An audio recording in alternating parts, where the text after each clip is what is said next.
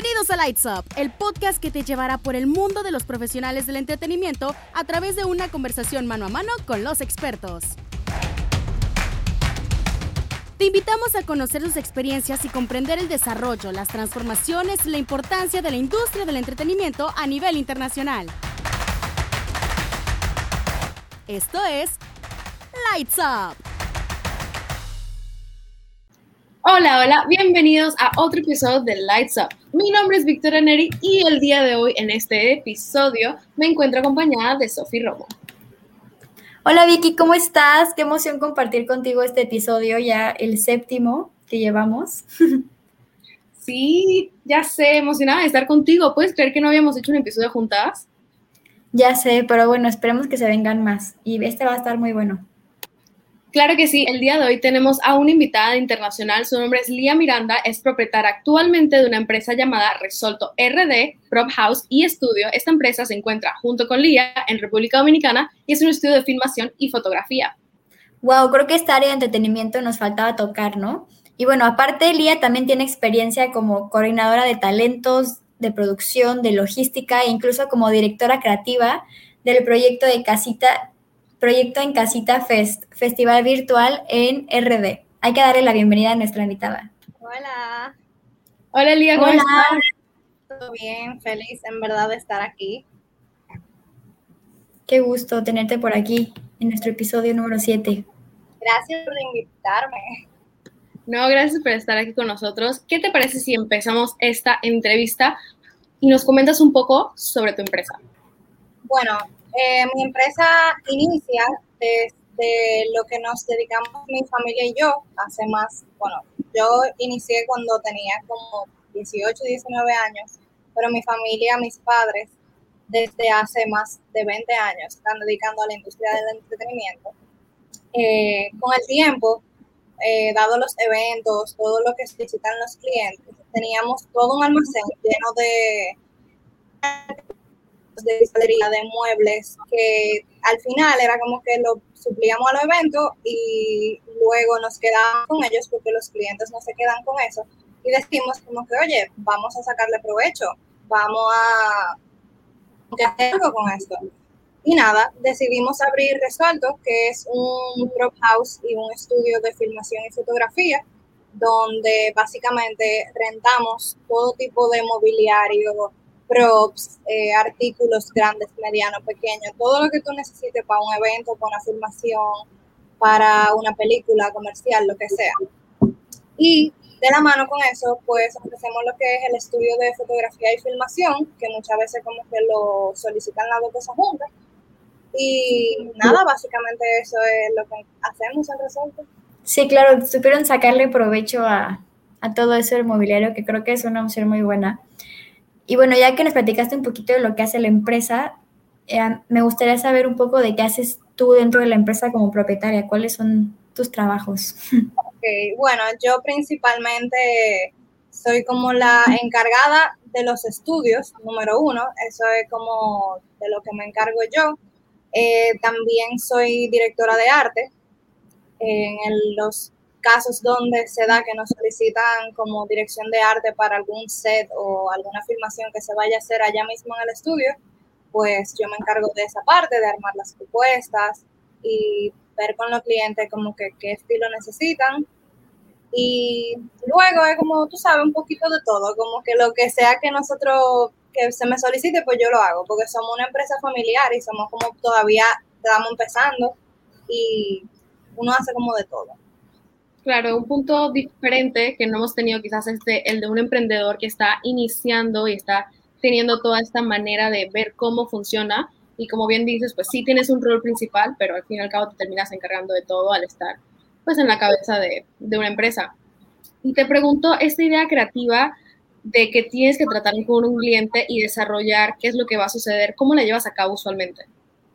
Mira, primero yo personalmente como que le pido al cliente que me diga cuáles son sus ideas, como que cómo ellos visualizan eh, el proyecto que tienen en sus manos.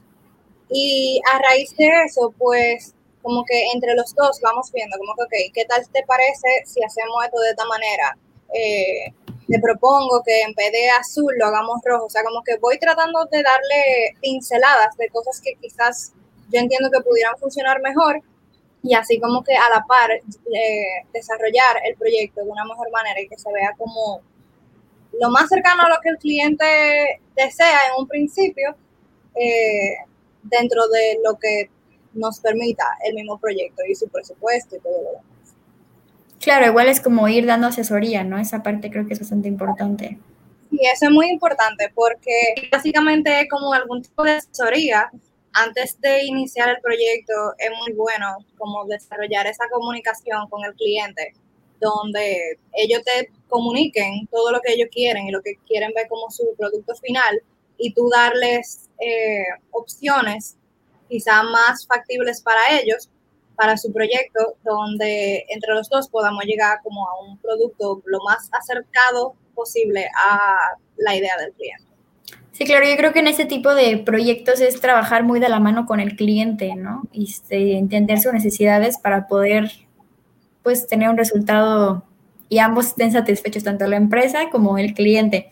Pero bueno, me imagino que en esta parte de la comunicación, del presupuesto y todo eso, pues igual hay dificultades, ¿no? Y luego hay como em, problemas que se presentan. Y pues la siguiente pregunta iría en torno a eso, como cuáles son las mayores dificultades que te encuentras en tu empresa? Bueno, una de las mayores es ese mismo tema de los presupuestos. Es como que de repente el cliente quiere una mansión de tres pisos con piscina incluida y un portón de oro, pero solamente tiene presupuesto para una casa de un piso con un chiquito. Entonces, de alguna manera uno tiene que buscar formas de proponerle cosas que sean similares a lo que quieren, pero que se adapten a su presupuesto, porque ah, la verdad es que uno no puede hacer magia, o sea, si el presupuesto está limitado, uno no puede de que sacar de donde no hay para llevar eso que ellos quieren. Pero tratar siempre de buscar alternativas, o sea, como que no decirles de una, de que, ah, mira, no, no se puede, sino como que tratar de ver qué otros materiales tú puedes usar para construir lo que ellos quieren, que sean más económicos, eh, buscar otra locación que de repente sea más factible para ellos eh, y buscarle soluciones, porque básicamente ahí es que está el punto. Claro, yo creo que eso es algo que en todos los eventos lo podemos ver, que quizás el cliente llega con una idea maravillosa y tiene unas expectativas súper altas y al momento de ver el presupuesto y comparar con, bueno, la realidad es que no siempre se puede llegar a estos proyectos que nos imaginamos, pero como bien dices, hay que buscarle la vuelta para lograr crear un buen proyecto. Y con eso en mente te pregunto, ¿qué tipo de empresas o qué tipo de clientes sueles trabajar? ¿Cuál es el fin de, trabajar con una empresa como un prop? Bueno, por ejemplo, eh, nosotros como, como prop house eh, trabajamos y recientemente, te voy a, no sé, más o menos los últimos seis meses, hemos tenido mucho negocio con productoras de películas.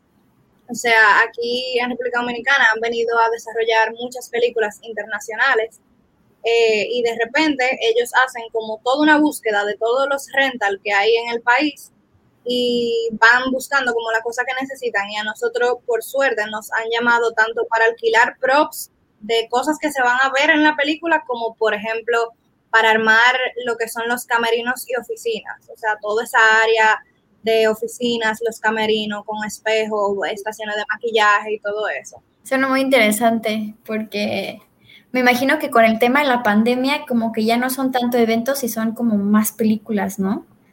Sí, totalmente. No, la pregunta sería como, como a eso, como qué, qué cambios se han visto con la pandemia, hacia dónde crees que vaya este tipo de empresas y cómo han resuelto como que estos cambios, porque imagino que han sido muchos. Sí, ha sido una temporada de muchos cambios, sobre todo porque nosotros iniciamos la empresa de manera, o sea, mucho antes de la pandemia, de manera virtual, o sea, no teníamos un espacio físico todavía.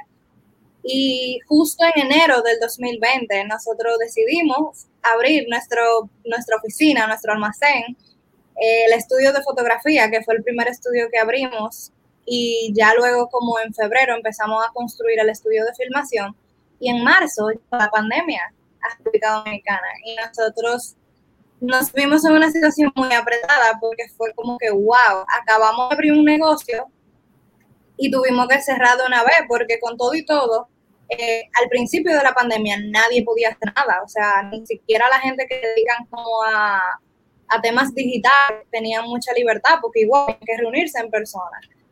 Y fueron unos meses un poco difíciles porque fue como que abrimos, le dimos, se hizo un evento de inauguración y todas las cosas y dos meses después tuvimos que cerrar hasta, ¿qué te digo? Marzo, como hasta mayo, más o menos, que fue como que fue aflojando todo el asunto del COVID aquí. Eh, lo primero que empezó a surgir fue el asunto de los eventos. O sea, eso fue lo que nos volvió a, a poner en, en ruta, en camino de, del negocio, porque todo era virtual, los conciertos, las charlas, eh, absolutamente todo era virtual y eso fue nuestro, como nuestro primer enfoque luego de reabrir. Eh, nosotros eh, llegamos a hacer conciertos virtuales, varios. ¿Qué más?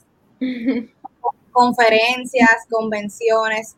Y mientras pasaban los meses, pues dimos a conocer como al público en general o sea, como que, porque no solamente eh, nosotros ofrecemos el espacio físico, nosotros te ofrecemos, si tú vas a un concierto, te ofrecemos servicio de iluminación, sonido, talla, transmisión en vivo.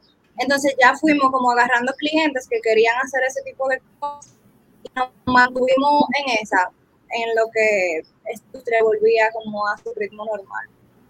Pero para mí, como me preguntabas, que hacia dónde va este tipo de negocio, es muy probable que la vida virtual sea uno de nuestros más grandes enfoques, porque por lo menos hasta los próximos dos meses, tres meses, uno no sabe lo que pueda pasar. Entonces, básicamente es dedicarnos a brindarles a los clientes esa opción virtual para poder seguir desarrollando sus proyectos, pero de una manera que no sea física, que no afecte el distanciamiento y todo eso. Por supuesto, yo creo que como bien mencionas, esta experiencia no solo les enseñó cómo lidiar con una situación que nadie había imaginado antes, no una pandemia en la que una industria completa prácticamente se cerrara, sino que te dio esa perspectiva diferente de qué tantas posibilidades hay con una empresa que ya tenías montada, ya tenías planeada, de, ah, bueno, ok, yo quiero hacer A y B, pero resulta que también puedo hacer C y D. Imagino que te abrió las puertas no solo a una nueva área, sino a un nuevo mercado, ¿no? Te lograste llegar a más personas como empresa. Totalmente. Porque incluso cuando nosotros empezamos, no teníamos los contactos, por ejemplo, como te comenté hace un rato, de las productoras de películas. O sea, nosotros empezamos con nuestros clientes de eventos regulares como se habían hecho antes de la pandemia. Y por suerte, en el, como mientras íbamos avanzando, empezamos a tener contactos con gente que trabaja en el cine eh, y así, y nos empezaron a conocer en, en, ese medio, que cuando empezamos el negocio queríamos, era como que una de las cosas que más queríamos lograr, meternos en la industria del cine, que es una industria que ahora mismo está por todo lo alto de República Dominicana, entonces era muy importante como lograr ese, ese cometido de entrar en esa industria. Así es, Sofi, si me permites, para que la audiencia más o menos sepa, actualmente República Dominicana está creciendo, se han filmado películas internacionales, Vin Diesel, si no me equivoco, Lea, corrígeme, abrió una empresa de producción de cine aquí en el Caribe y pues realmente está creciendo y hay mucho movimiento como, como vemos. Sofi, no sé qué tanto conozcas o hayas escuchado de esta industria caribeña que está creciendo. Fíjate que no había escuchado nada. O sea, de hecho yo traía otra idea completamente diferente de que el cine se había parado y estaba como en una crisis, como en cuatro años iba a recuperar y cosas así, por lo mismo de que no se pueden proyectar las películas, o sea, o si van, las proyectas y van tres personas y así.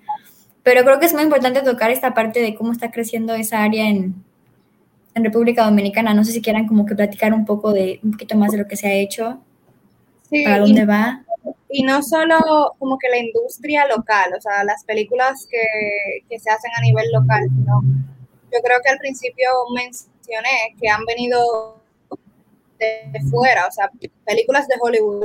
Por ejemplo, la película de J-Lo, que recientemente ya terminó de filmar aquí, eh, fue aquí en República Dominicana. Entonces, es como yo creo que el cine y como las, las oportunidades dentro de la industria del cine aquí se están abriendo más, porque no solamente estamos trabajando cine local, también viendo gente de fuera, eh, productoras de fuera, hacer sus películas aquí, con personas que trabajan en la industria del cine aquí local.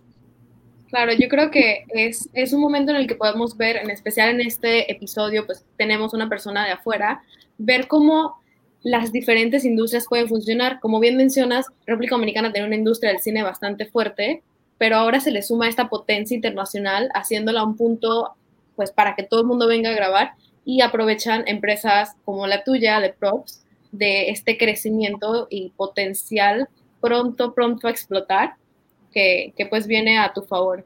Sí, totalmente. Y realmente es como, es una, una, oportunidad muy grande porque, por ejemplo, no solo, o sea, tanto mi empresa como muchas otras que son como empresas que quizá están empezando, quizá no son muy conocidas, el hecho de que puedan darnos esa oportunidad de entrar al mercado es súper importante y es como muy importante recalcar el asunto de apoyar como los negocios y eso, aunque estén empezando. Ok, y ahorita que estamos tocando esta parte de que pues era una de sus metas este, entrar en esta parte de la industria del cine, no, si no es indiscreción, ¿cómo fue que se logró? ¿Así de nada una película los contactó o algún conocido? O sea, ¿cómo fue que lograron esa meta tan, tan rápido? Sí, mira, por suerte, eh, por el mismo medio como del entretenimiento donde uno trabaja, uno tiene contactos y amigos que no necesariamente se dedican a lo mismo que uno, pero se van conociendo en el camino y una de las personas eh, más claves fue una de las mejores amigas de mi mamá que trabaja en la industria del cine. Y fue como poquito a poco, era de que, ah, mira, yo necesito armar un camerino, yo necesito que tú me rentes eh, cinco estaciones de maquillaje. Y así de poco a poco fue como que en el grupo de personas con quien ella trabaja, pues entonces nos empezaron a conocer, pero ya luego ella iba corriendo la voz a las demás personas y demás empresas que hacen otras películas que no necesariamente ella está en el medio. Entonces, así se va corriendo la voz. Aquí en República Dominicana, yo me imagino que también en, todas partes del mundo, por aquí funciona mucho el boca a boca. O sea, que tú, una persona te conozca y le diga a otra persona y luego esa persona a otra, eso funciona increíblemente. Y es como el mejor método de publicidad que uno puede tener. Sí, definitivamente. Y yo creo que recalcas muy bien el hecho de, que entrar en una industria puede ser complicado, pero hay que irse desenvolviendo poco a poco, creando contactos. O sea, bien Sofía te acaba de preguntar cómo llegaron a este punto y pues a veces pasa de la nada. Yo creo que en todos los eventos uno piensa en lo que se ve en el escenario, quizás lo que se ve en la pantalla, pero hablas de que empezaron con camerinos, o sea, el behind the scenes, que pues nosotros que estamos en eventos sabemos la importancia no solo de lo que se ve el público, sino de lo que está atrás.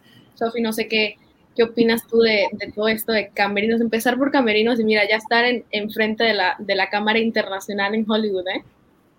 No, pues me parece impresionante, o sea, se nota que se va como que abriendo camino y creo que es súper importante como no cerrarte a, ok, yo quería nada más hacer eventos, ¿no? Como que igual probar, bueno, el cine, bueno, telenovelas o bueno, o sea, cosas así. Y pues nosotros como estudiantes tenemos a muchos que quieren, tienen en mente realizar sus proyectos, realizar sus disqueras, realizar su, su tipo de emprendimiento. Entonces, a mí me gustaría igual como que llevar un poquito la plática ese tema del emprendimiento, de cómo, como que, cómo fue esta idea de que, ok, me voy a lanzar hacer este emprendimiento? ¿Qué tipos de recomendaciones puedes dar o, o así? Mira, eh, inicialmente yo creo mucho en lo que tú, o sea, en lo que tú creas de ti mismo. Es como que si tú tienes un proyecto en tu cabeza, dale para allá, o sea, no lo pienses dos veces. Para mí, el arriesgarte es como la clave, porque al final tú no vas a ver qué tú logras con ese riesgo. Entonces, te puedo poner un ejemplo. eh, de un proyecto que realizamos, que fue en Casita Fest, que fue como el primer festival virtual en República Dominicana. Eso lo desarrollé junto con una amiga mía que se llama Stephanie Vázquez. Eh, y fue una idea que surgió un día en un grupo de WhatsApp. Señores, hay que hacer algo porque estamos trancados todos y la industria del entretenimiento está parado. Entonces fue como que nosotros no sabíamos si iba a funcionar. Nosotros fue, te doy un poco de contexto, el festival fue como que fueron dos fines de semana donde viernes, sábado y domingo habían una cantidad múltiple de artistas que estaban haciendo concierto en vivo desde la cuenta de Instagram de Encasito. Entonces fue como que nosotros no sabíamos cuánta gente iba a entrar a los lives, o sea, podían ser cinco, podían ser 500, o sea, no, nadie sabía nada. Pero fue como que vamos a darle, porque al final, si tú no lo desarrollas, es como que tú te vas a quedar con eso dentro y tú te vas a quedar con el que hubiese pasado. Entonces nosotros le dimos para allá y surgió, o sea, fue una cosa increíble, o sea, la respuesta de la gente fue impresionante. Entonces, yo creo que un consejo que yo puedo dar así de que simple y conciso, tírate, dale para allá. Claro, sí, el, el arriesgarse siempre va a tener algún tipo de ganancia, ¿no? Así sea que te vaya muy bien en tu proyecto y lograste salir adelante con una empresa o hiciste un capital económico o simplemente hasta aprender algo de él, porque estoy segura que gracias a Dios no fue el caso, ¿no? Pero hubieses fracasado, hubieses aprendido algo que la próxima vez hubieses llevado a cabo mejor para poder seguir adelante. Totalmente. Al final tú siempre te llevas algo, sea positivo, sea no tan positivo, siempre hay algo que tú te llevas y al final la para mí la satisfacción de yo haberme lanzado y desarrollado las ideas y proyectos que yo siempre he querido es lo mejor que puede pasar. O sea, es como que te da como un, un gustico, aunque sea bueno o malo el resultado, pero es eso, lanzarse. No, sí, como mencionabas, para no quedarte como con esa espinita de, qué hubiera pasado. O sea, en realidad lo peor que puede pasar es que no funcione, pero todavía está esta parte de cosas buenas que pueden pasar. Y pues yo una vez escuché por ahí que una buena idea, ok, está padre, pero una buena idea es una buena idea hasta que la realices, o sea, que no, que no las dejes tus buenas ideas en tu cabeza, o sea, que mejor la lleves a cabo y ahí la realices, ahí es cuando dices como, esto es una buena idea. Vale, totalmente. A ver, una pregunta que aparte de esta de la recomendación que ya nos las diste de lanzarnos y aventarnos a la realidad, ¿tú hacia dónde crees que podríamos llegar estudiantes que nos estamos graduando en esta empresa, podemos lograr en esta industria, que ahora está un poco, mm, pero va a mejorar, ¿no? Después de la pandemia. Mira, yo creo, y justamente hace unos días estaba tocando ese tema con mi madre, que es mi jefa y mentora en toda esta industria. Eh, para mí hay mucho espacio y mucho, muchas oportunidades para personas como nosotros jóvenes que estamos empezando sobre todo porque hay tantas ramas diferentes y es como que oportunidades hay, o sea, esas siempre las hay. Eh, lo importante es tú sabes cómo por dónde empezar. O sea, ofreciéndote de que, bueno, mira, yo estoy a tu disposición eh, para el proyecto que sea, haciendo lo que sea, porque, por ejemplo, te voy a poner un ejemplo. Yo personalmente he aprendido desde cero, o sea, yo empecé siendo asistente, eh, haciendo impresiones, recogiendo cables, ese tipo de cosas, como que poquito a poco, aunque yo empecé en una posición donde mi mamá era mi jefa, pero ella desde chiquita siempre me ha enseñado que tú empiezas desde abajo. Entonces, como que de repente tú puedo, te puede llegar una oportunidad de ser asistente del asistente de otra persona y es como que cogerla, o sea, y tratar de aprender todo lo que tú puedas en el, en el proceso pero de que hay oportunidades las hay, o sea, 100%. Claro, sí, eso que mencionas de empezar desde cero, sí lo hemos escuchado varias veces, que uno tiene que empezar jalando cables, o sea, y si no sabes hacerlo, ¿cómo vas a dirigir? ¿Cómo vas a dirigir a la gente que lo hace? O sea, tienes que saber hacerlo para poder supervisarlo y si hay algún problema, pensar alguna solución y cosas así, sí. Eh, yo tengo otra pregunta, un poquito más personal, pero como somos aquí puras mujeres en la entrevista, y la verdad es una preocupación que, que tengo, quiero saber si como mujer has se te ha hecho más difícil esta trayectoria de ganarte un lugar en esta industria o en tu emprendimiento? O sea, no sé si eso ha sido como algún, algún impedimento o ha sido, ha traído como que alguna dificultad o algo así. Mira, a mí personalmente no me ha pasado todavía una situación en la cual yo pueda decir de que se me puso algún límite por yo ser mujer para desarrollar X trabajo. Pero sí te puedo hablar, por ejemplo, la experiencia de mi mamá, que fue la que me enseñó. Eh, a ella sí, ella ha tenido otras personas en la industria, simplemente por ella ser mujer. Eh, quizá porque entienden que ella no, no está capacitada, quizá porque entienden que ella no puede dar el resultado que pudiera dar un hombre eso lamentablemente se ve mucho en muchos tipos de industria, pero en la industria de los eventos pasa mucho, pero es muy importante como que mantenerse firme y demostrar que una sí puede desarrollar ese tipo de eventos. O sea, por ejemplo, te voy a poner un ejemplo de que, que yo siempre que me pasa, nada más me queda reírme, porque son cosas chiquitas, pero tú te das cuenta como que, ah, porque tú eres mujer, no sé qué. A mí me ha tocado, como te dije, cargar cajas mover cables, no sé qué, pero de repente un hombre me ve a mí cargando una caja y va y, y me dice que, no, pero ven que yo te ayudo, pero yo tengo manos, o sea, yo puedo cargar también. Entonces, como ese tipo de cosas, trata de, de mantenerse firme y demostrarle a todo el mundo que no importa que tú seas mujer, o sea, las mujeres tenemos la misma capacidad y podemos darlo todo. Claro, claro. es una realidad que quizás esta industria de entretenimiento es un poco más dominada por el género masculino. Sin embargo, hay que dar a entender que las mujeres son igual de capaces en todos sus sentidos de llevar un trabajo a cabo, llevar una tarea de manera excelente y pues cumplirlo y abrir, abrir para todos. Mamá, te aseguro que te abre el paso a ti, nos habrá abierto el paso a muchas nosotras y nosotras para la generación que sigue, porque pues somos mujeres fuertes. Mira aquí qué bien una emprendedora femenina y todas las que vendrán. Lía, te queríamos agradecer pues por esta plática tan llena que nos has dado de, de, tu trayectoria de emprender este, este prop house y todos los proyectos que te aseguro que vienen por ti. Gracias a ustedes por invitarme, la verdad ha sido muy chulo estar aquí con ustedes. No, muchas gracias por lo que nos compartiste. Estoy segura que a nuestros oyentes les va a gustar muchísimo. Y pues muchas gracias a ustedes. Quisiéramos preguntarte, Lía, si hay alguna red social que quisieras promocionar, dónde te pueden encontrar o conocer un poco más de estos proyectos que nos has comentado el día de hoy. Claro, mira, está el Instagram de la empresa que es Resolto RD, está mi Instagram personal, eh, Lía Miranda Nu, y mi Instagram de fotografía, porque aparte de todo esto soy fotógrafa también. Oh. Eh, y es Lía Miranda Foto.